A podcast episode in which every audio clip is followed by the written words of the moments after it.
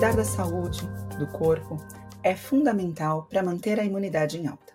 A prática de exercícios físicos regularmente é uma das formas de alcançar esse objetivo. Olá, seja muito bem-vinda e bem-vindo.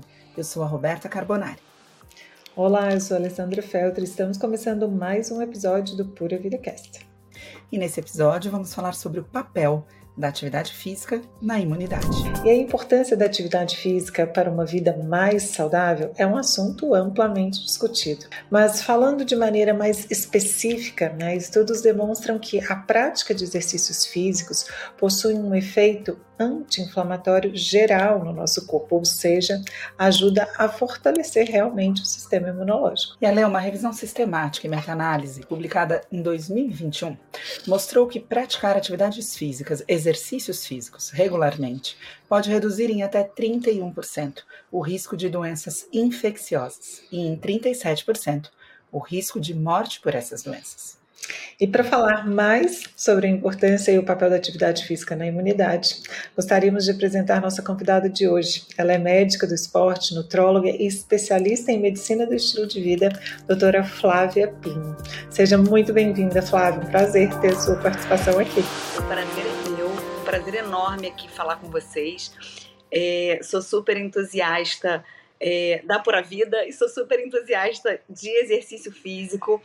É, amo divulgar informação de qualidade, promover saúde nas pessoas, prevenir doenças, tratar com uma forma mais natural, né? Tudo que a gente, todas as lutas que a gente tem na nossa vida para que a gente possa se manter melhor hoje com todas as demandas que a gente tem. Vai ser muito bom esse nosso bate-papo poder esclarecer essas dúvidas que as pessoas têm mesmo sobre o quanto o exercício, é, antigamente a gente acreditava que o exercício podia piorar a imunidade, né, de alguma forma.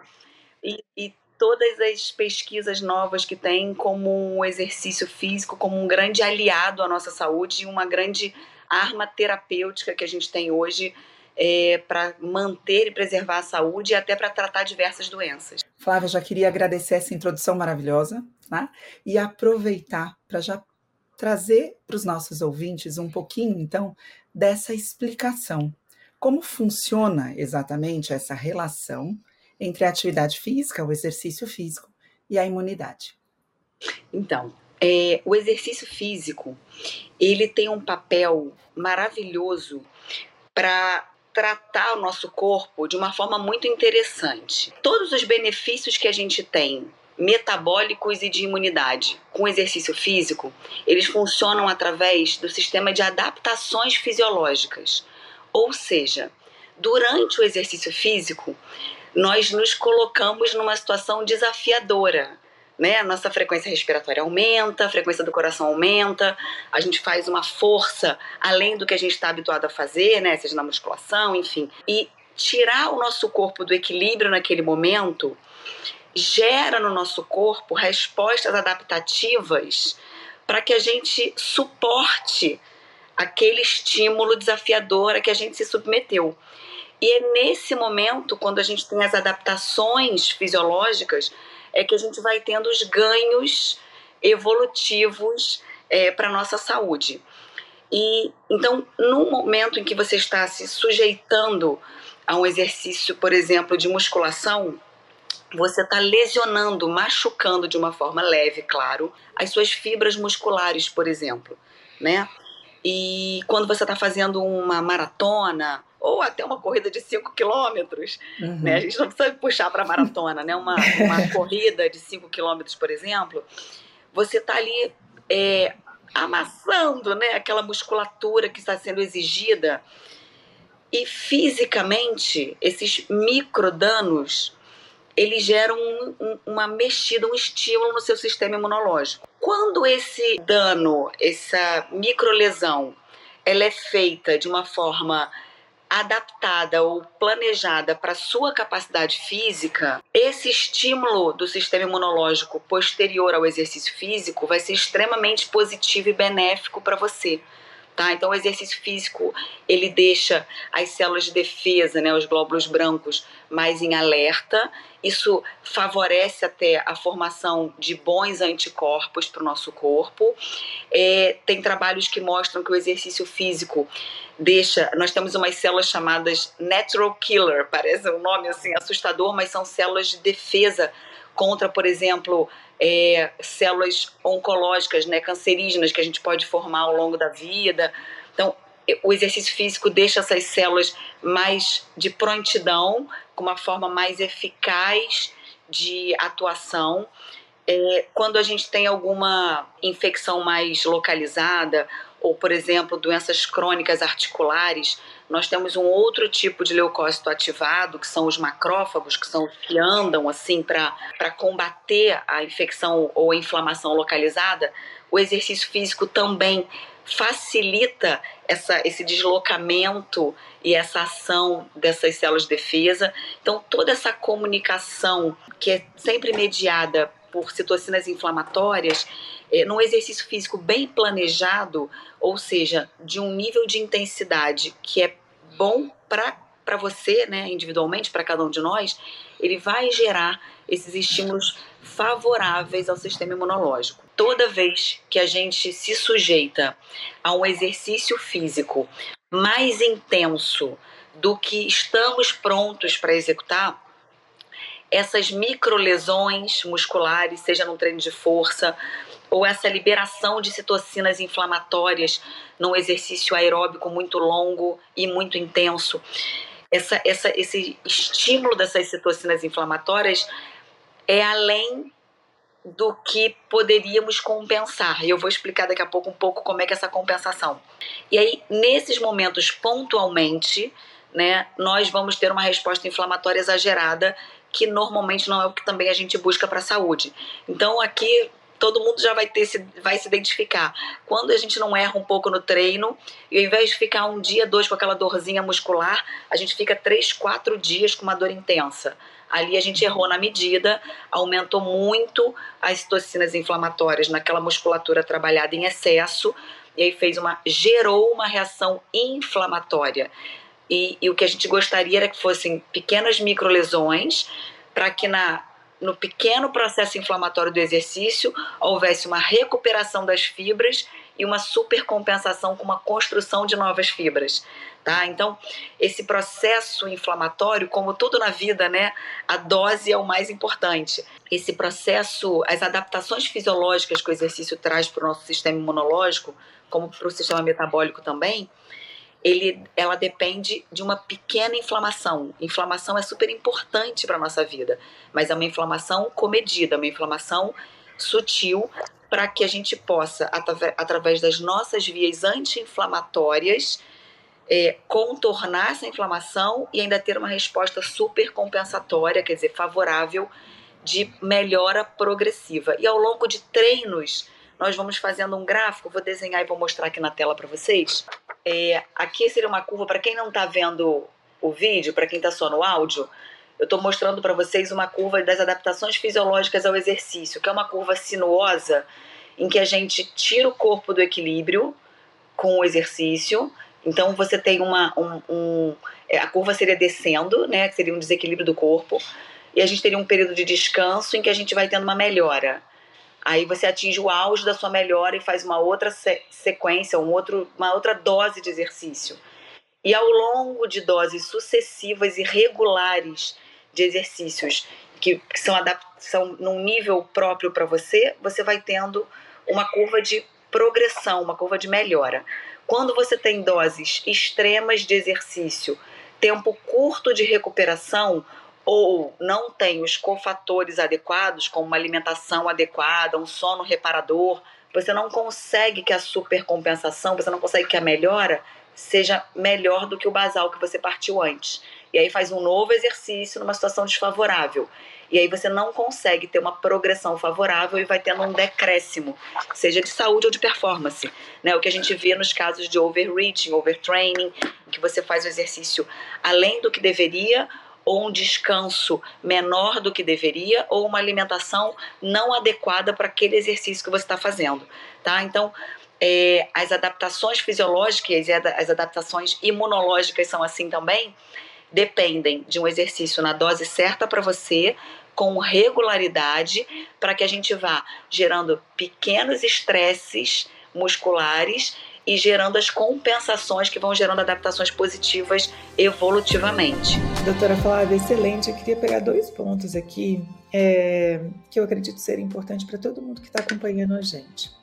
Você citou uh, duas atividades físicas, né? Um exercício aí mais longo, uh, uma corrida, né? Um, um, exercício mais extenuante, a, a atividade física de musculação seriam apenas essas atividades físicas que estariam relacionadas com essas adaptações metabólicas ou nós temos outras atividades físicas que podem não ser tão intensas, uh, mas que também é, promoveriam aí adaptações metabólicas no nosso corpo, né? Essa seria a primeira.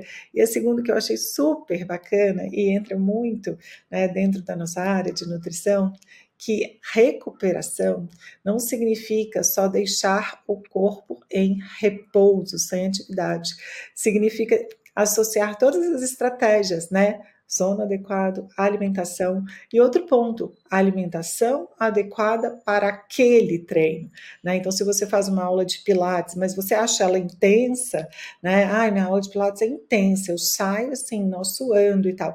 Existe ali uma alimentação, um momento de recuperação específico para essa atividade. Quem faz um crossfit, uma recuperação, uma alimentação específica para essa atividade, certo? Perfeito. Então, e, e, isso vai muito de encontro à pergunta que você fez para mim. O, o recado mais importante em relação ao exercício físico para que gere benefícios para o nosso corpo do ponto de vista fisiológico é que ele tire a gente do equilíbrio um pouquinho pelo menos.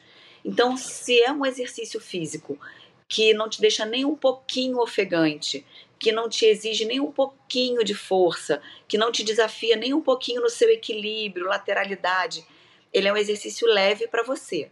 E isso é muito individual, porque, por exemplo, eu tenho uma avó de 96 anos. Uma caminhada de um quilômetro para ela gera uhum. adaptações fisiológicas. Excelente. É desafiador para ela.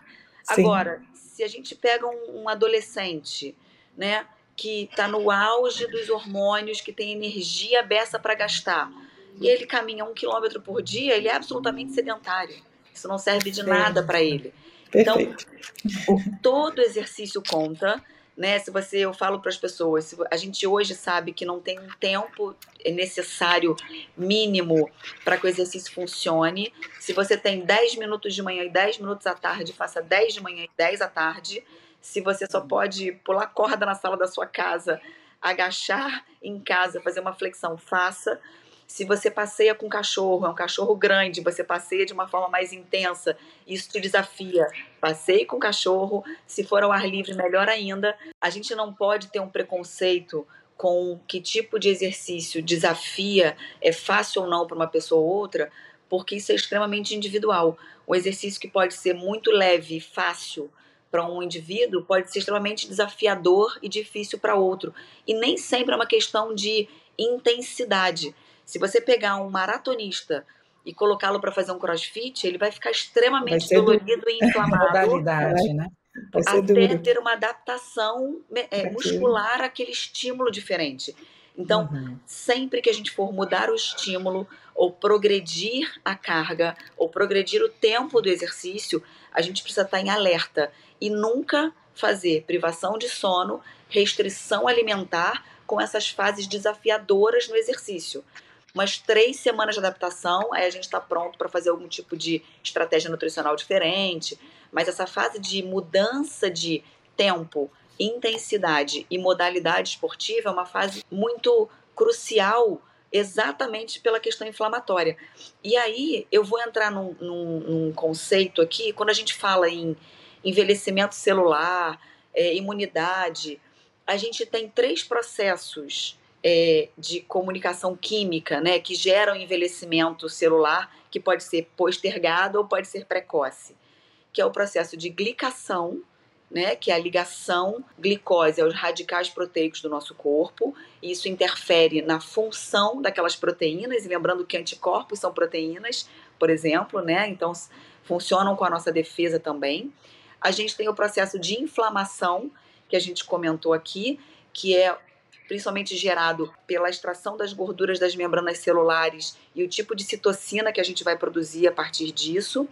E a gente tem o processo de oxidação e antioxidação, né, que é mediado pelos radicais livres. São esses três processos que regulam um, um, um postergar o envelhecimento, a saúde celular, ou acelerar o envelhecimento, inclusive gerando uma apoptose, que é uma morte celular precoce, que também, como tudo na vida, pode ser ruim para uma célula saudável, mas quando a gente faz uma apoptose de uma célula doente, isso é protetor para o nosso corpo. Então, o corpo ele sempre está regulando esses três, né? E quando a gente fala de exercício, como o exercício físico deixa a gente sempre com uma necessidade de consumo de oxigênio maior pela respiração, né, é, celular, gera-se muito uma dúvida, um questionamento teórico sobre se o exercício físico aumenta o consumo de oxigênio, ele aumenta o estresse oxidativo, né? Que muito se fala sobre envelhecimento precoce e estresse oxidativo. Então, ah, quem corre envelhece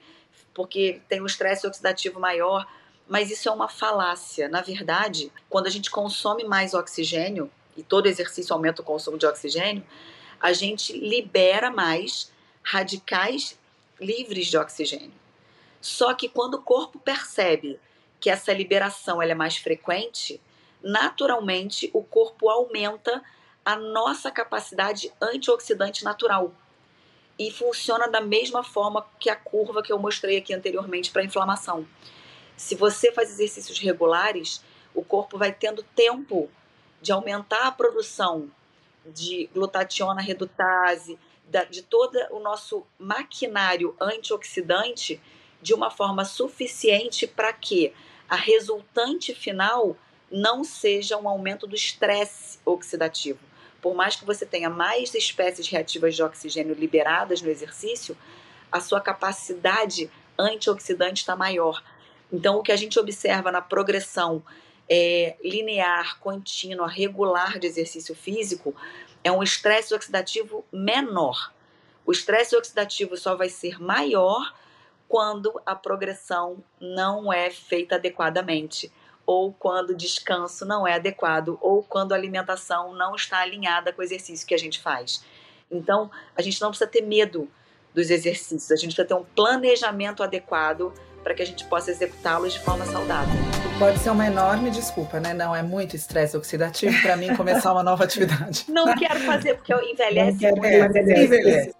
Quando na verdade tem tanto benefício, né? E é, é, na verdade uma interpretação errada do que seria envelhecer por conta de uma atividade, né? Com certeza. Por... E, e eu acho que acredito também que as pessoas tenham uma visão dos extremos. Uhum, né? Claro exato. que um ultramaratonista Sim. ele demorou a chegar naquele momento e quando ele corre 50, 70, 100 quilômetros, ele está sim colocando o corpo dele num desafio. Sim. Mas ele está fazendo isso pelo desafio do exercício.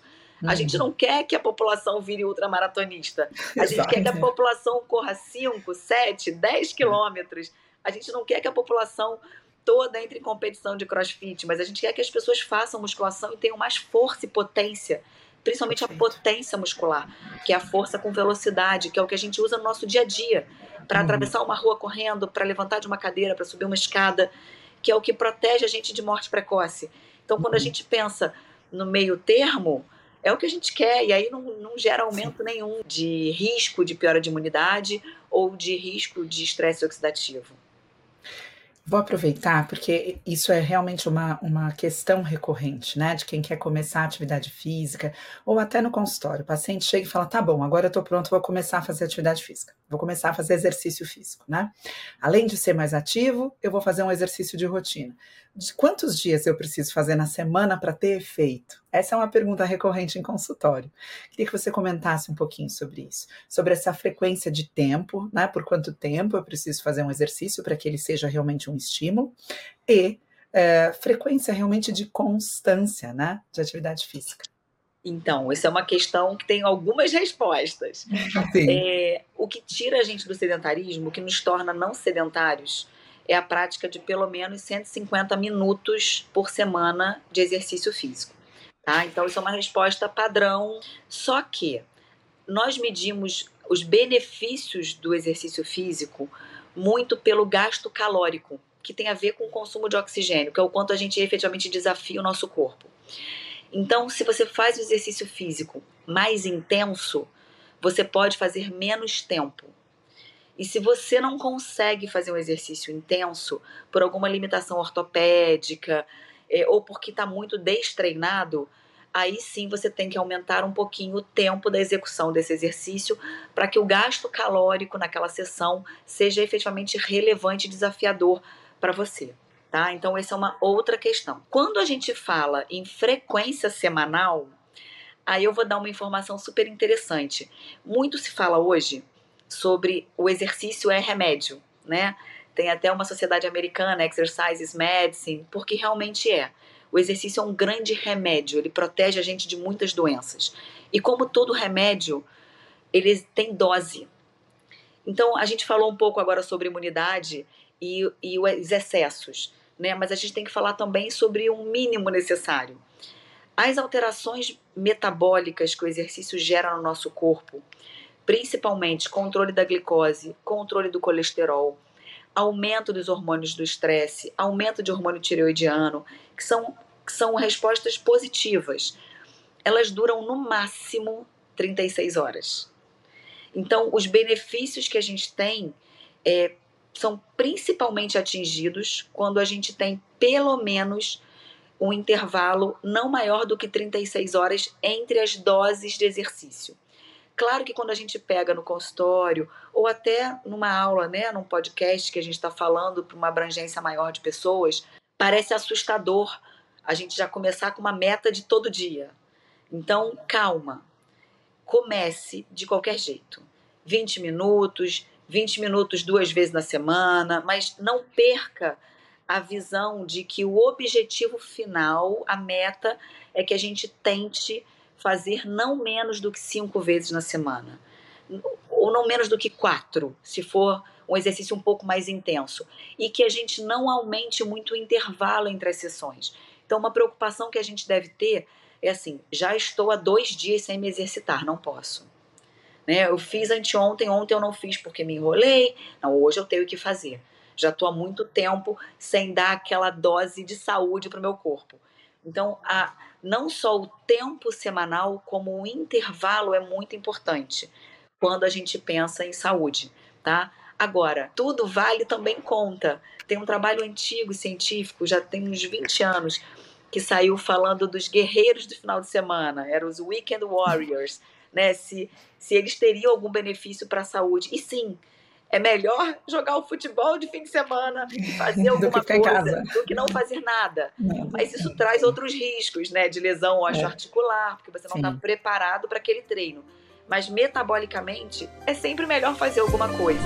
É, essa semana mesmo, doutora Flávia, eu atendi uma paciente, mas foi até muito divertida a consulta, porque ela estava assim, entregue, tipo, falando que realmente não fazia nada, mas, e muito conhecimento, ela a, assina por a Vida Prime, ela escuta tudo que a gente faz, mas ela, olha, vou abrir meu coração. Eu realmente não faço atividade física, eu realmente não estou comendo nada e tal. E aí a gente vai construindo, né? Nós profissionais, assim, olha, mas atividade física não precisa você tirar exatamente o que você falou. Não precisa você tirar uma hora, né, do dia para se dedicar a isto. Você tem 10 minutos. 20. Pular corda para mim em casa é um grande exemplo, porque você precisa de uma corda que você vai comprar online e vai fazer ali, e aí você pode ritmar, você vai começar devagar, e, e dentro do que você falou, né, também sobre é, qual atividade física, que foi a minha pergunta, né, o quanto você vai desafiar seu corpo, é, depende do ponto de partida. Né? Então, se você não faz nada, o pular corda devagar durante cinco minutos é um desafio para você. E aí você vai observando isso ao longo do tempo, né? E aí você vai pular mais rápido, né? E aí você vai fazer frequências, assim, vou ficar cinco minutos pulando, descanso dois, vou ficar mais cinco e vou fazer 20 minutos em casa, né? o próprio agachamento, né? Faz um polichinelo, faz um agachamento. Então, assim, são coisas, né? É, que soam fácil, mas mesmo soando fácil ao falar, as pessoas ainda assim né, têm dificuldade de trocar essa cultura é cultural, né? Você vai treinar uma hora na academia. É, trocar isso, né? E colocar essa prática aí 20 minutos. É muito esclarecedor isso, porque a gente tira né, as pessoas ali do preconceito da atividade de uma hora, associado a uma rotina que hoje a gente entende que grande parte realmente está sobrecarregada com trabalho, enfim, com esse estresse dessa vida moderna, né? e dá outra visão, dá outra oportunidade, né? Porque sim, atividade física, a gente sabe, como profissional de saúde, é inegociável. Eu falo que 40 anos, doutora fala, depois dos 40, é inegociável. Não tem essa, tipo, eu vou tentar. Não, mulheres, escutem, não negociem depois não dos 40 atividades. E olha que eu negociei musculação até os 40, viu? Musculação é. eu negociei. Eu falava, pode ser duas vezes por semana de Mas musculação. Mas não negociem depois. Dança, cardio, porque eu amo dança, amo cardio, amo correr. Amo eu também. Aí eu negociava a musculação. Falei, duas vezes por semana a musculação dá mais do que bom. Tá Depois dos 40, não tem como. Não, é musculação é... e dança. Musculação é, é tão engraçado porque antigamente é, a gente tinha uma visão do exercício, até uma visão médica, né? Eu fiz medicina uhum. do esporte em 2004, não, ninguém falava disso. Era por uma questão muito clínica que eu, que eu quis fazer. Eu trabalhei com reabilitação cardíaca. E nessa época, fiz mestrado em fisiologia do exercício cardiovascular. A visão que, que antigamente a gente tinha era que a maromba era coisa de jovem, né? E que o, o, o, idoso ele tinha que fazer as caminhadas, estimular o cardiovascular pelo, pela prevenção de doenças. E a gente e hoje a visão é oposta, né? Assim, na verdade temos que fazer os três, né? Flexibilidade, força e, aeróbico. Sempre buscar os três. Mas, como a gente sabe que o exercício para desafiar ele, ele tem que ser difícil para você, quem tem que fazer um cardio mais intenso é o jovem, que uhum. corre brincando fácil os 10 quilômetros sem sentir nada. E a musculação, a força, que é o que a gente mais perde com o envelhecimento, que é potência, né? Força com velocidade e força mesmo, é o que protege muito de queda, sarcopenia, que faz muita alteração, né, que é a perda de massa muscular, que gera muitas alterações metabólicas, inclusive. Então, o exercício de força ele passou a ser um grande aliado do envelhecimento, muito diferente do que 20 anos atrás a gente preconizava. Ninguém, nenhum médico, nenhum nutricionista, ninguém indicava um exercício de musculação. Uma pessoa mais velha porque tinha medo de aumentar a pressão arterial. Gente, que mudança de paradigma, né? É, é, exatamente, exatamente. Olha onde chegamos. Né? E uma coisa Ai, muito interessante que, que eu queria pontuar também, assim, sobre isso que você comentou de estilo de vida, mudar é sempre desafiador. Né? A zona de conforto ela existe para tudo na vida, para todo mundo. Então toda mudança requer uma energia, um gasto de energia para que a gente execute aquela mudança. E um grande aliado são metas curtas. Então, quando a gente olha em mídia social, as pessoas ultramarombeiras, correndo muitos quilômetros, aquilo é tão distante da sua realidade que você acha inalcançável. Então, quando você se propõe a fazer 20 minutos dentro da sua casa, quando você se propõe a andar 2 quilômetros e consegue executar você ainda consegue ter a, aquela liberação de neurotransmissor do prazer de ter realizado a tarefa que você se, se prontificou a executar, passa a ter um, um, uma memória afetiva muito mais positiva. Não coloquem metas audaciosas. Isso vai variar muito. Exemplo, quando a gente está muito destreinado, todo mundo tende a desistir. Só que o que eu comento muito aqui no consultório é que são as pessoas que vão, em três semanas, perceber o benefício do exercício. Quando você pega um atleta de elite, ele vai treinar um ciclo de seis meses para melhorar milissegundos. Ele não vai ficar frustrado porque ele já, já passou pela estrada e já tem a bagagem emocional de um atleta. Mas ele poderia ficar, porque ele faz e treina quatro horas por dia para melhorar muito pouco.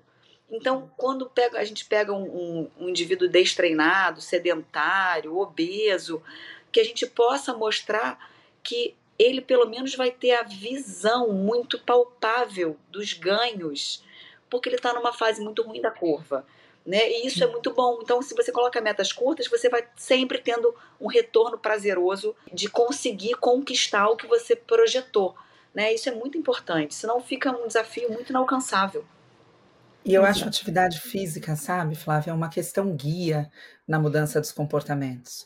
Né? Eu costumo brincar, se você está pensando né, em procurar um endocrinologista, um médico do esporte, um nutricionista, antes, passe três semanas fazendo um exercício físico todos os dias.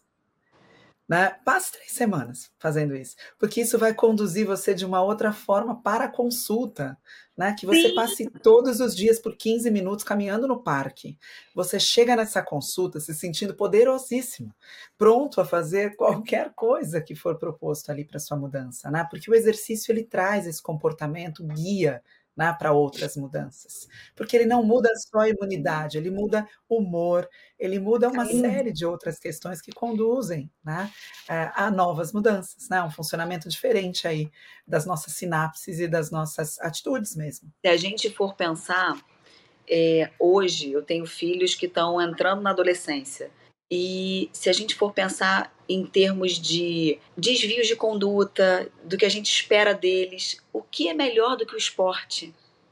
Né? Para evitar a bebida alcoólica, para evitar o cigarro eletrônico, para evitar o uso de drogas, para ensinar respeito à autoridade, respeito ao colega, à sua parte, a trabalho em equipe. Então, assim, o exercício físico ele traz o, o esporte, né? Mas o exercício também, ele traz tantos ganhos é, em termos de você se colocar uma meta e alcançar, você achar que não vai. Por exemplo, eu estava comentando, eu tenho muita, muito problema com mobilidade. Eu sempre fiz exercício de força, é, a vida inteira desde adolescente, e mobilidade é meu ponto mais frágil. Então, eu, no início, eu olho os exercícios de mobilidade e parece brincadeira que eu não, não consigo executar. Eu falo, não é possível. E aí, ao longo de meses, você executa tão bem e ainda se impõe outros desafios com carga, você fala, como três meses atrás, seis, eu não conseguia nem saber para que lado a minha perna ia nessa posição, né? E o cérebro é muito plástico. Vocês sabiam que um dos ganhos que a gente tem nas primeiras semanas de um exercício novo, ele não é muscular, ele é velocidade de impulso nervoso do cérebro até a placa motora. Se você treina aquele estímulo, você começa a ter uma condução nervosa de comando cerebral para aquele músculo mais rápido, por fazer isso repetidamente. Então, o primeiro ganho que a gente tem de achar que está mais forte nas primeiras três semanas, ou está mais hábil para aquele exercício, é um ganho neural muito uhum. interessante. Saúde mental, né? Um ganho aí cognitivo, né? E a gente e a... podia ir para BDNF, a gente podia é, falar de um coisa, monte de fatores coisa. tróficos aí. a gente vai ter que trazer a Flávia de novo, né? Vai. A gente ah, traz a Flávia de novo.